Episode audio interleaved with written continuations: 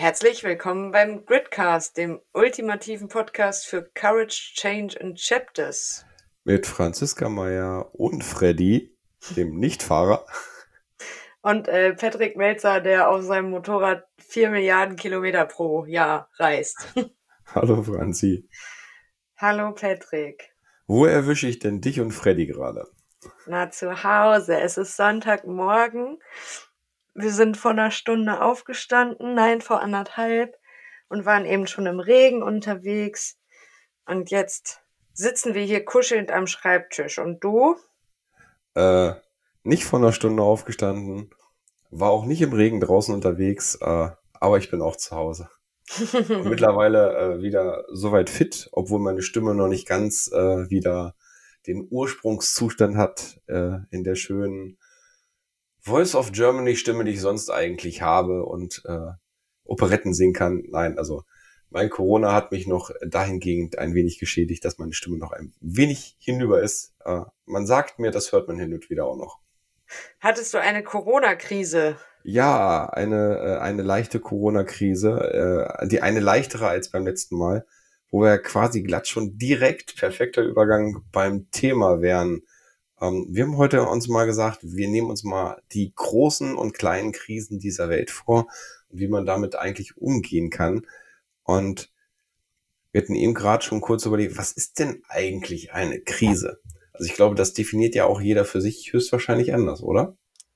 Ja, ich habe eben im Vorfeld mal kurz bei Wikipedia nachgelesen und das Wort ist halt tatsächlich irgendwie in unterschiedlichsten Zusammenhängen einsetzbar. Also in der Psychologie äh, wird natürlich von Krisen gesprochen. Das sind dann oft persönliche Krisen, dann Krisen in Konfliktsituationen äh, zwischen ähm, unterschiedlichen Gruppen. Also im Prinzip ist es ja, ich sag mal, weit gefächert definiert. Und wenn wir uns jetzt mal äh, die Welt anschauen, in der wir gerade leben, dann ist die ja voll von Krisen. Also wir haben eine Klimakrise, wir haben eine Ukraine-Krise, wir haben eine Energiekrise. Ähm, das sind so diese großen Krisen, mit denen jeder von uns bewusst oder unbewusst auch einen gewissen Umgang pflegt. Und dann gibt es persönliche Krisen. Und ähm, ja, die, die viel näher an einem dran sind und ähm, ja, mit denen man sich irgendwie auch anders auseinandersetzt, finde ich. Wie ist denn dein Eindruck dazu? Hast du gerade eine persönliche Krise oder eine, die du als Beispiel hier mal anbringen möchtest? Naja, also eine persönliche Krise, ja, schlussendlich habe ich auch. Ähm, und zwar die Probleme, die es so mit sich bringt, wenn man eine äh, Fernbeziehung hat und das nicht so läuft, wie man das halt vielleicht sich eigentlich wünscht und denkt, weil halt da ein paar verschiedene Umstände dazu führen, dass es äh, vielleicht nicht so diesen klassischen Gedanken hat, dass man sagt, naja, eine Woche hier, eine Woche da, äh, dann sieht man sich eine Woche nicht, eine Woche hier, eine Woche da, so ungefähr, sondern durch ähm, verschiedenste Konstellationen es tatsächlich nicht gerade einfach macht.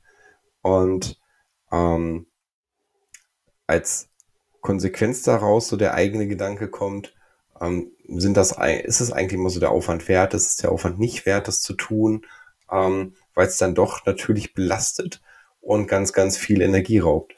Ich meine, ich Aber glücklicherweise immer zu dem Schluss, äh, dass sich der Aufwand auf jeden Fall lohnt.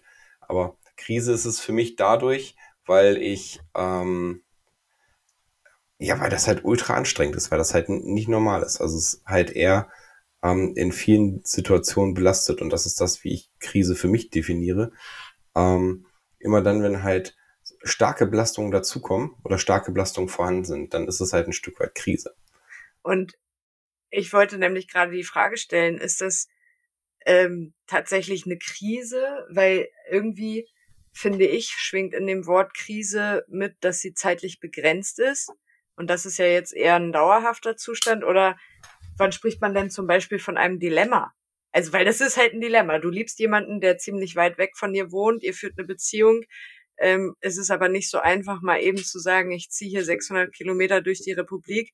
Also, in meinen Augen wäre das eher ein Dilemma aber natürlich die persönliche Belastung und äh, die Gefühle, die das auch mit sich bringt und das macht es krisenhaft. Aber genau, es ist ja im ähm, Endeffekt dadurch zeit, ich sag mal zeitlich begrenzt, als dass es sich ähm, in einem gewissen Zeitrahmen ja so oder so entwickelt. Also die Beziehung selbst ähm, ist absolut keine Krise. Also das ist safe und gut und so wie das sein soll. Ne? Also ich glaube, das ist eher die die Situation selbst, ähm, die ich krisenhaft bezeichnen würde. Aber du hast recht, ähm, ein Dilemma ist es natürlich auch, weil es halt nicht mal eben einfach geregelt werden kann. Aber du hast ja eben schon gesagt, eine Krise, die irgendwie auf, auf ein Stück weit Zeit ist, ähm, das wäre vielleicht auch eher so ein Punkt zu sagen, ganz genau mal zu definieren, ab wann ist es eine Krise, also ab wann wird es dazu und wann ist es vielleicht einfach noch eine schwierige Situation.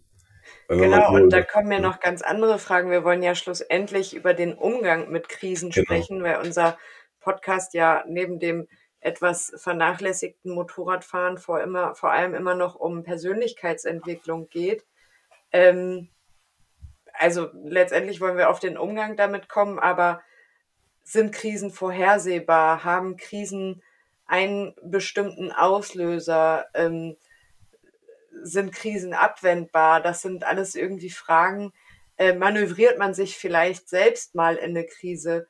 Aber in erster Linie, bevor wir das alles irgendwie nochmal beleuchten, würde ich dich jetzt fragen, wie ist denn dein Umgang mit der persönlichen Krise, die du da gerade schilderst? Ja, also mein, mein Umgang ist tatsächlich, äh, wie soll ich sagen, ganz einfach, weil ich mir ganz positive, nostalgische Punkte immer wieder mit auch davor nehme, dass die, diese Belastung, die dadurch entsteht, ähm, halt auch einfach zeigt, was es für Vorteile bringt. Also mich nicht so auf den Punkt konzentriere, der negativ ist. Du meinst nostalgische Punkte, oder? Ja. Habe ich nostalgisch gesagt? naja, das eine oder andere ist ja auch schon gestern oder vorgestern gewesen. Hey, ein bisschen historisch unterwegs. nee, äh, tatsächlich, äh, du hast gesagt, ähm, ist korrekt, äh, natürlich nicht nostalgisch. ähm, also ich suche mir tatsächlich ganz bewusst immer Punkte raus, die, die positiv sind, beziehungsweise ähm, schaff auch, wir sagen mal so schön, schaffen uns kleine Inseln, positive Inseln, die einfach ähm, immer so Energieträger sind, an denen man ein Stück weit zerrt. Wir hatten jetzt zum Beispiel in der ähm, letzten Woche und passt zufällig ja auch, dass es Saisonstart war, ähm, dass meine Partnerin ein, ein Saisonkennzeichen hat. So, und der März ist ja dann quasi immer so in der Regel der erste äh, Monat, in dem es wieder für viele Motorradfahrer losgeht. Und es war halt dann relativ stark, dass wir viel darüber gesprochen haben, so 1. März, 24 Uhr, also ne, in der Nacht von 28. auf 1. Motorrad anmachen und wenigstens ein paar Meter fahren, damit man die Saison gleich gestartet hat. Und das war dann so ein Punkt, wo man sagen kann, okay, ähm, fährt man vielleicht kurz runter, kurz, ne, mal eben sechs Stunden, ähm, fährt dann eine Stunde Motorrad und fährt dann halt wieder hoch. Das sind dann halt so Situationen, die man sich durchaus überlegt ähm, und dann vielleicht halt auch ausführt, um dann positive Inseln zu schaffen. Gut, das kostet aber natürlich eine Menge Kraft und Energie die man investieren muss, um diese kurze, kleine, positive Insel zu besuchen. Ne? Und Menschen, mhm. die sich in Krisen befinden, äh, Krisen hemmen ja auch. Krisen machen ja auch fertig, Krisen machen ein Stück weit ohnmächtig und bewegungsunfähig. Ähm, und diese Kraft dann trotzdem noch zu haben und aufzubringen, ähm, ich glaube, da bist du schon ziemlich weit äh, sozusagen oder ja, positiv bestückt klingt jetzt komisch, aber ich glaube, manche Menschen können in Krisen diese Kraft und diese Energie für so heftige, also so einen heftigen Aufwand zu betreiben, für einen kleinen positiven äh, Moment äh, gar nicht aufbringen. Schlussendlich, lust, oder lustigerweise hat es ja noch nicht mal geklappt, ne? Also, also äh, das Motorrad stand halt nicht zur Verfügung, ähm, von daher ist man am ersten auch nicht gefahren. Ähm, aber es ist immer so die, wie soll ich sagen, finde ich, finde ich den Punkt zu schauen, um, ähm, wo wendest du deine Energie auf und wo, also wofür ist die Energie, die du dann im Endeffekt ja, verbrauchst. Weil für mich ist ja das Motorradfahren absolut, das ist, egal wie krank ich bin, Motorradfahren geht so ziemlich immer. Und das sorgt auch dafür, egal in was für einem Zustand ich bin, dass es mir ja Energie gibt. Also, ähm, ich meine, die längste Strecke, die ich an einem Tag hatte, waren knapp 1000 Kilometer. Ähm, das würde nicht gehen, wenn ich, wenn es mir keine Energie gäbe. Natürlich bin ich hinterher Schlag alle, logisch. Aber ähm, innerlich gibt mir das halt so viel Entspanntheit und ja, Grundenergie und, und Gelassenheit und, und Freude, als das halt für mich immer, immer die beste Medizin ist. Das ist ein guter Punkt, finde ich, den du da gerade ansprichst. Ähm, auf welche Ressourcen kann man zurückgreifen? Was schenkt einem Energie, um eine Krise zu überstehen? Und ich glaube, das können wir schon mal als ersten Bullet Point sozusagen mit aufnehmen. Um mit Krisen umzugehen, musst du deine Ressourcen kennen und wissen, woher du Energie schöpfen kannst. Absolut, das stimmt. Wie ist das eigentlich bei dir? Hast du ähm, eine, also mir würde so ad hoc eine Krise einfallen, die man, glaube ich, ganz gut, gut nehmen könnte, aber hast du äh, eine Krise, die, wie soll ich sagen, auch über einen, wir hatten ja eben gerade auch schon gesagt, Zeit, zeitlichen Raum ähm, begrenzt war, die du quasi als ähm, die du durchlebt und erlebt hast und für dich dann abgeschlossen hast. Wie bist du damit umgegangen? Ja, das ist ganz interessant. Wie ich eben gesagt habe, habe ich ja auch kurz mal in den Wikipedia-Artikel über das Wort Krise reingeschnüffelt. Und ein Wort, das da relativ äh, bald zu lesen war, war Wendepunkt. Eine Krise ist oft ein Wendepunkt. Ja. Und äh, da habe ich eine ja, extrem passende Geschichte. Ähm, wir haben uns eben äh, sozusagen offline ja schon kurz drüber unterhalten.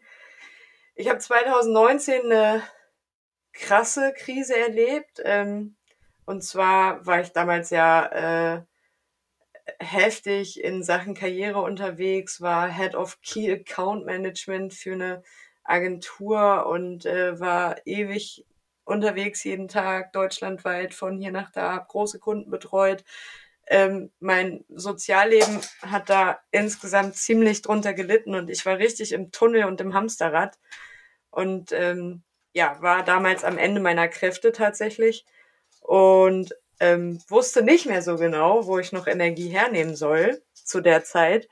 Und dann kam es ähm, mit meinem damaligen Hund Dobby zu einer ganz schlimmen Situation, die er nicht überlebt hat. Wir waren auf einem Reiterhof bei einer Freundin und der Hund der Hofbesitzerin ähm, hat, äh, ja, es hat dann einen Beißvorfall gegeben und am darauffolgenden Tag ist dann mein Hund Dobby gestorben und das hat mich in eine ganz, ganz, ganz, ganz tiefe Krise gestürzt.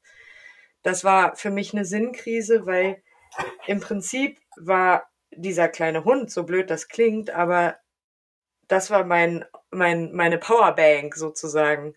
Also das war das, woraus ich noch Energie gezogen habe damals, dass okay. immer wenn ich dann Zeit hatte und zu Hause war, ich halt Zeit mit diesem kleinen Lebewesen verbracht habe. Und ähm, das ähm, wurde mir dann entrissen. Und äh, das hat dazu geführt, dass ich äh, A, mit einem Nervenzusammenbruch mit Krankenwagen ins Krankenhaus gekommen bin und B, darauf fünf Monate zu Hause war und mein komplettes Leben geändert habe. Und ähm, ja, beruflich mich komplett verändert habe, Fokus neu gesetzt habe.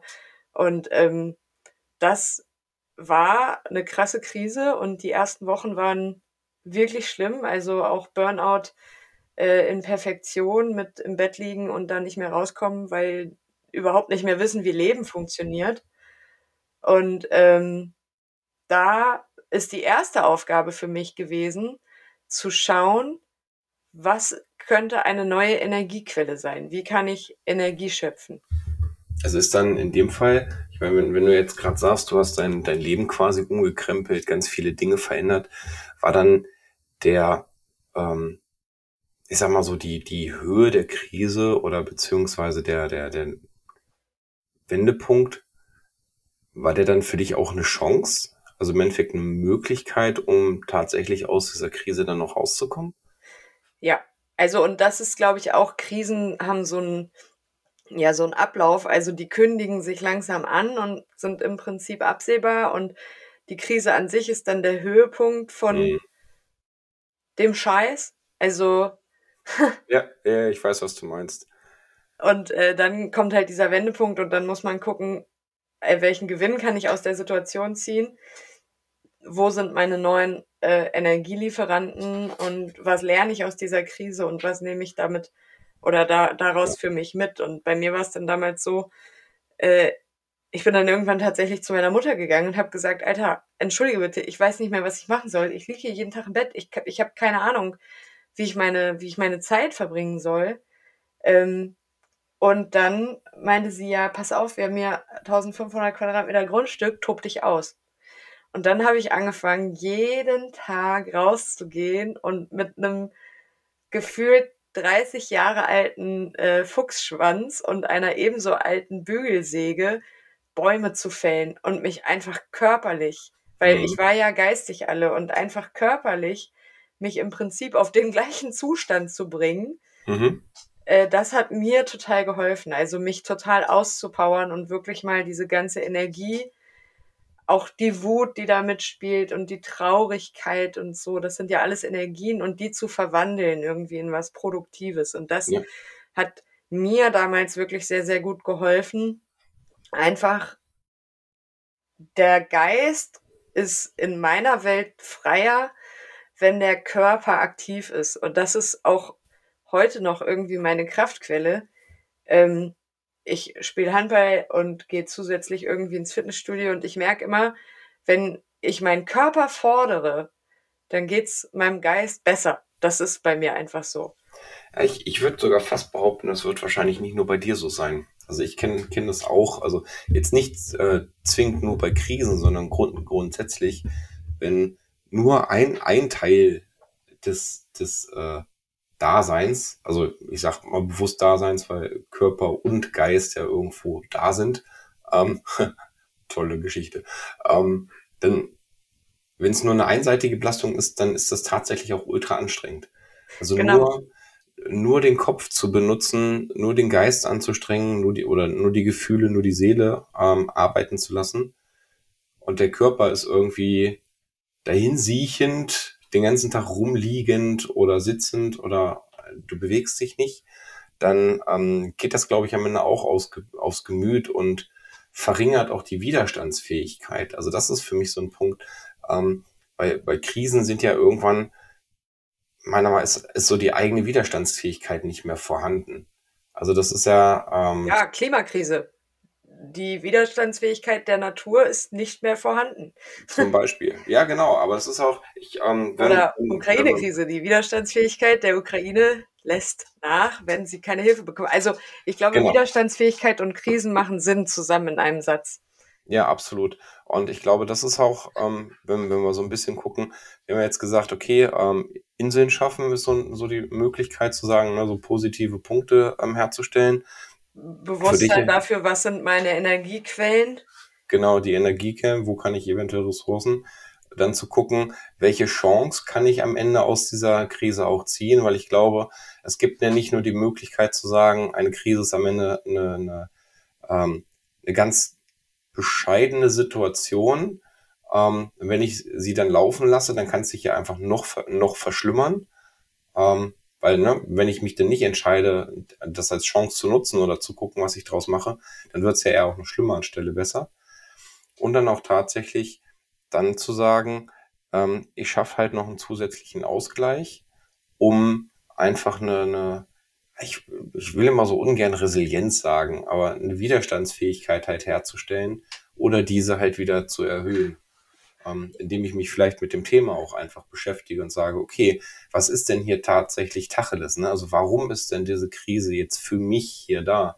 Weil nur weil es, es klingt jetzt blöd, nur weil es für mich eine Krise ist, heißt das ja nicht, dass es für dich eine Krise ist. Ne? Also ich meine, ob ähm, du jetzt mit, mit dem Burnout auf dem Sofa liegst, ähm, das kann mich halt auch einfach null kümmern und mir am, am, am Hintern vorbeigehen. Erstmal, das ist ja quasi, also dein, dein Problem ist in dem Moment ja erstmal nicht mein Problem. Ja, das macht es ne? ja, also das ist ja selbstverständlich dadurch, dass es eine persönliche Krise ist. So, ne? Genau. Persönliche Krisen haben trotzdem ja auch Auswirkungen auf das Umfeld, weil Absolut. ja auch deine ganze Energie, die du so nach außen abgibst, äh, die Krisenenergie ist und das Umfeld, das direkte Umfeld ist vielleicht besorgt oder so ähm, und nimmt ja auch deine Energie ein Stück weit mit auf, dass es ähm, glaube ich, die persönliche Krise strahlt ein bisschen nach außen, aber natürlich nicht so weit wie umfassende Krisen.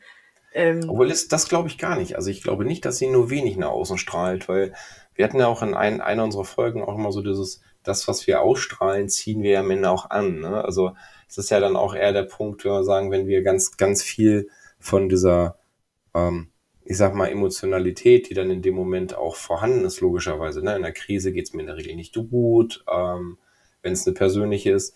Ähm, die Stimmung ist in der Regel nicht so, als dass man jetzt sagt, so yippie und äh, Erlaub und Attacke und ab nach vorne, sondern ist ja dann in der Regel auch eher ein bisschen gedämpfter, ein bisschen weniger Motivation dabei. Ähm, also sind ja, sind ja ähm, viele Dinge, die dann eher so in, ich sag mal, negativen Gefühlen, wenn man das vielleicht sagen will, ähm, sich, sich äußert. Und das kriegt das Umfeld schon irgendwann sehr stark mit.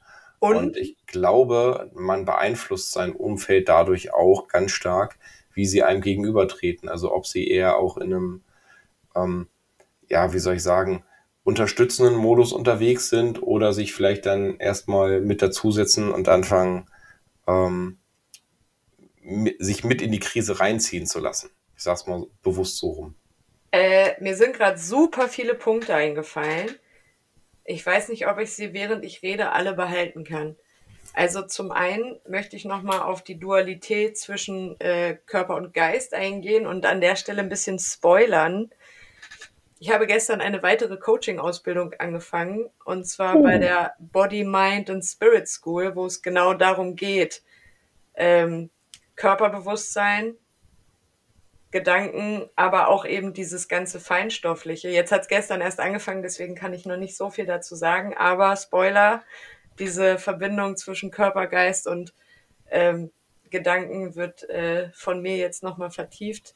Das ist ein Punkt, den ich sagen wollte. Und das nächste, was mir eben eingefallen ist bei Umfeld und ähm, man, man, man zieht das in sein Leben, was man auch ausstrahlt ähm, das ist ganz interessant. Also es gibt auf Englisch das Sprichwort Misery loves company. Und wenn es dir selber schlecht geht und du depressiv bist, dann ähm, ziehst du auch solche toxischen, depressiven Menschen in dein Leben.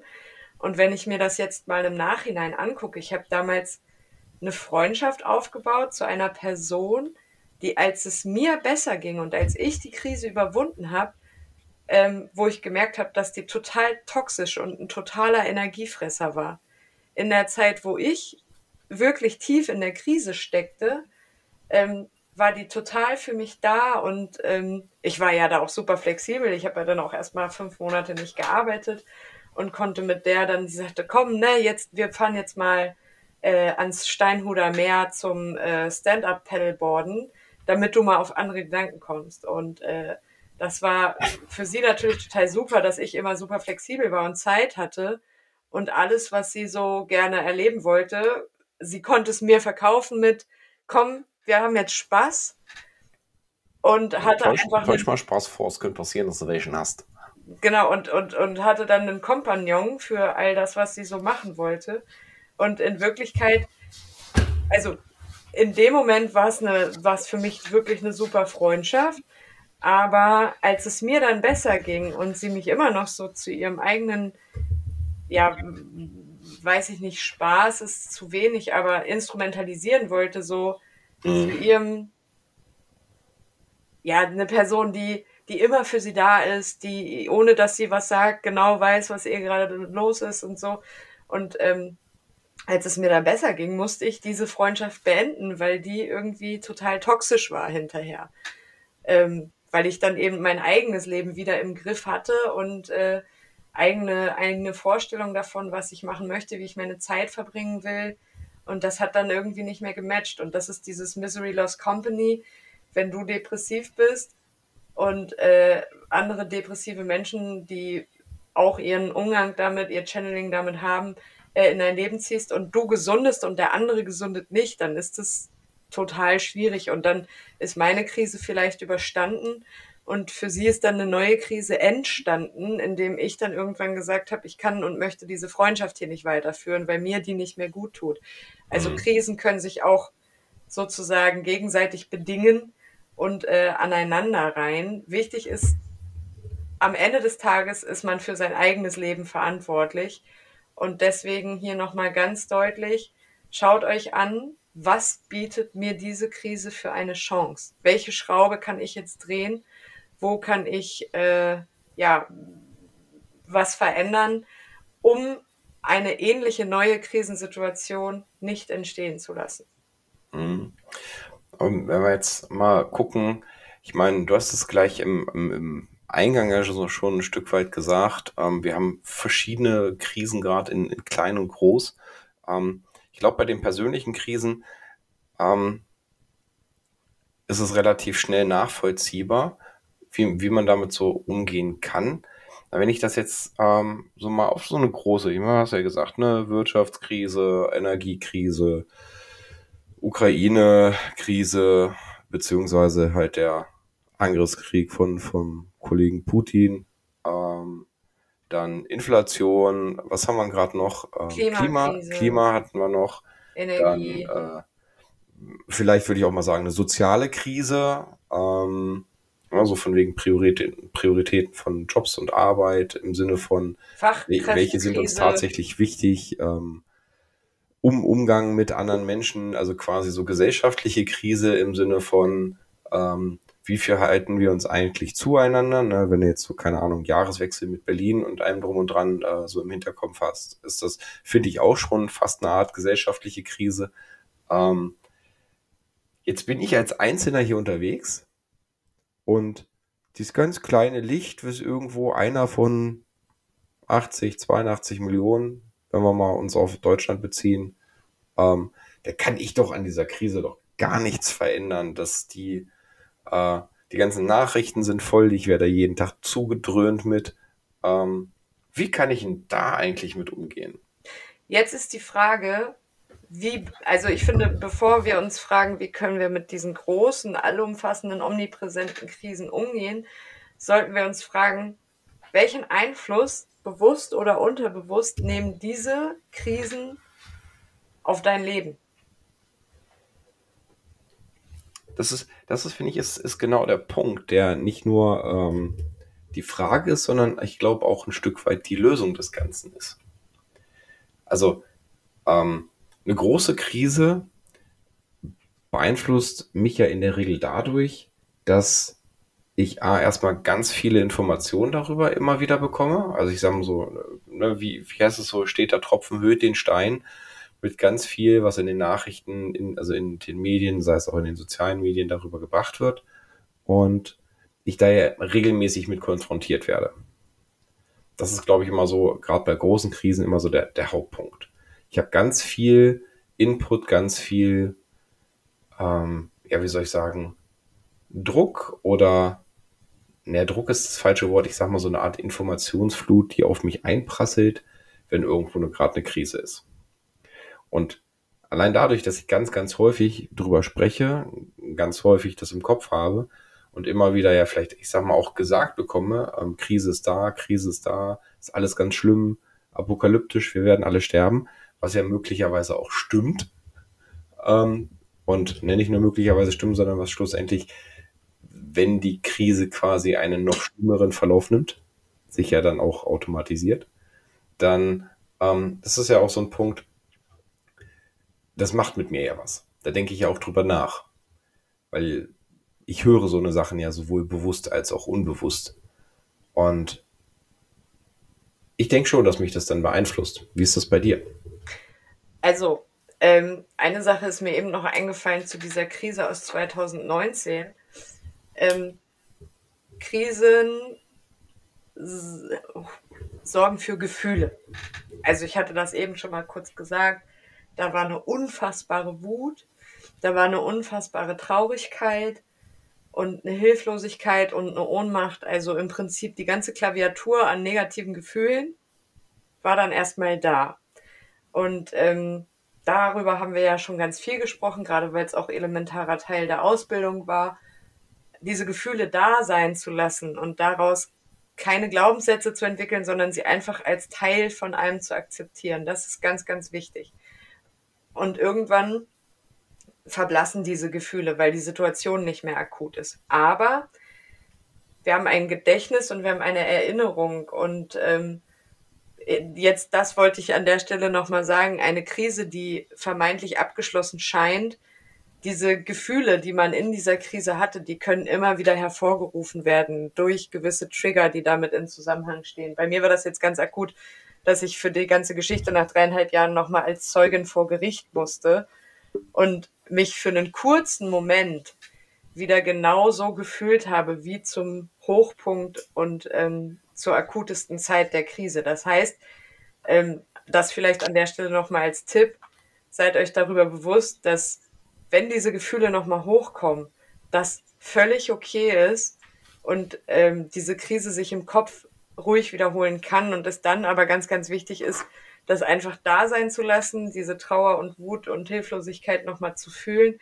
und sich dann daran zu erinnern, hey, was ist daraus eigentlich entstanden, was war mein Gewinn aus der Situation? Und ich finde, das ist genau der Punkt, der bei diesen allumfassenden Weltkrisen ähm, für mich nicht funktioniert. Weil man hat latente Gefühle, die aber mehr im Unterbewusstsein schlummern. Für mich, also die Ukraine ist nicht weit weg. Mir macht das alles aber eine wahnsinnig große Angst. Mhm. Ich kann das nicht richtig einordnen. Ich bin kein Militärexperte. Ich bin kein geopolitischer Experte. Aber man wird mit Informationen überschwemmt und das, was daraus existiert, ist irgendwie so eine ja, latente Angst. Und ähm, dann nehmen wir die Klimakrise. Es wird davon gesprochen, dass es immer heißer wird und dass die Polkappen schmelzen und dass Hamburg irgendwann äh, keine Hafenstadt mehr ist wegen der Elbe, sondern wegen der Nord- und Ostsee, die dann dort vor der Haustür sind. Ähm, es wird immer heißer, die Biodiversität wird zerstört, äh, irgendwann geht die Welt in Flammen auf. All das kriegen wir über die Medien bewusst und unterbewusst mit. Und was macht es? Eine Angst. So. Und aber, ist, aber ist da nicht trotzdem auch der Punkt, dass man sagen kann, es ist ein, ähm, eine Chance? Also auch kann ich dann nicht auch trotzdem eine Chance oder ein, ich sag mal was Positives daraus für mich gewinnen? Also wenn wir jetzt nehmen, nehmen wir mal die Klimakrise. Ähm, ich kann ja persönlich meinen meinen positiven Beitrag dazu auch leisten und das als Chance nutzen zu sagen, hey, ich, ich weiß jetzt davon, weil ich davor, vorher wusste ich davon nicht, weil ich mich, keine Ahnung, nicht informiert habe, weil das Thema mich nicht interessiert hat und ähm, kann da dann einfach für mich was draus machen, indem ich sage, okay, dadurch, dass ich das Wissen jetzt darum habe, kann ich meinen persönlichen eigenen Beitrag ja auch zu leisten, das positiv zu verändern. Also die Krise ähm, nicht abzuwenden, weil sie ist ja da, sondern sie zu beenden oder ein, ja, also den Beitrag dazu zu leisten, um, um sie zu, äh, zu beenden. Positiv. Genau, das ist halt, das ist aber diese Ambivalenz zwischen, natürlich kann ich mein Verhalten verändern und kann mich dazu entscheiden, zu Friedensdemos zu gehen oder mich dazu entscheiden, mich vegetarisch zu ernähren und auf das Auto zu verzichten. Und damit kann ich einen Beitrag dazu leisten, dass dieser Höhepunkt der Krise vielleicht also hinausgezögert wird oder der Wendepunkt genau. eintritt, aber mit einem viel, viel, viel, viel, viel geringeren Maß an Kontrolle als bei einer persönlichen Krise. Weil wenn, es müssen ja alle mitmachen, damit es funktioniert so. Ja. Also, und das kann frustrierend sein. Und deswegen gibt es ganz viele Menschen, die sagen, diese großen, omnipräsenten Krisen, ähm, die gehen dann in dieser Einstellung nach mir die Sintflut. Weil was soll ich schon machen? Was soll ich schon verändern? Mhm. Was bringt denn mein Beitrag? Und das macht diese Krisen, finde ich, ein Stück weit noch gefährlicher, weil ähm, das ähm, Miteinander darunter leidet, weil sich natürlich Lager bilden. So, Lager, die sagen, hey, Fridays for Future, wir fassen an, wir demonstrieren, wir wollen die Politik dazu bringen, dass hier die mhm. Gesetze verändert werden. Und Lager, die sagen, ihr habt doch alle eine Macke. Ich habe ja, hier genau. ungefähr eine Lebenszeit von 85 Jahren und danach ist es mir egal. genauso ne, äh, gleich nach der, nach der Basis, äh, wer hat die, wer hat die äh, äh, Ukraine angegriffen? Putin. Wer schmeißt Bomben auf die Ukraine? Putin. Wer hat seine Soldaten drin? Putin. Wer ist schuld? Die NATO. Genau.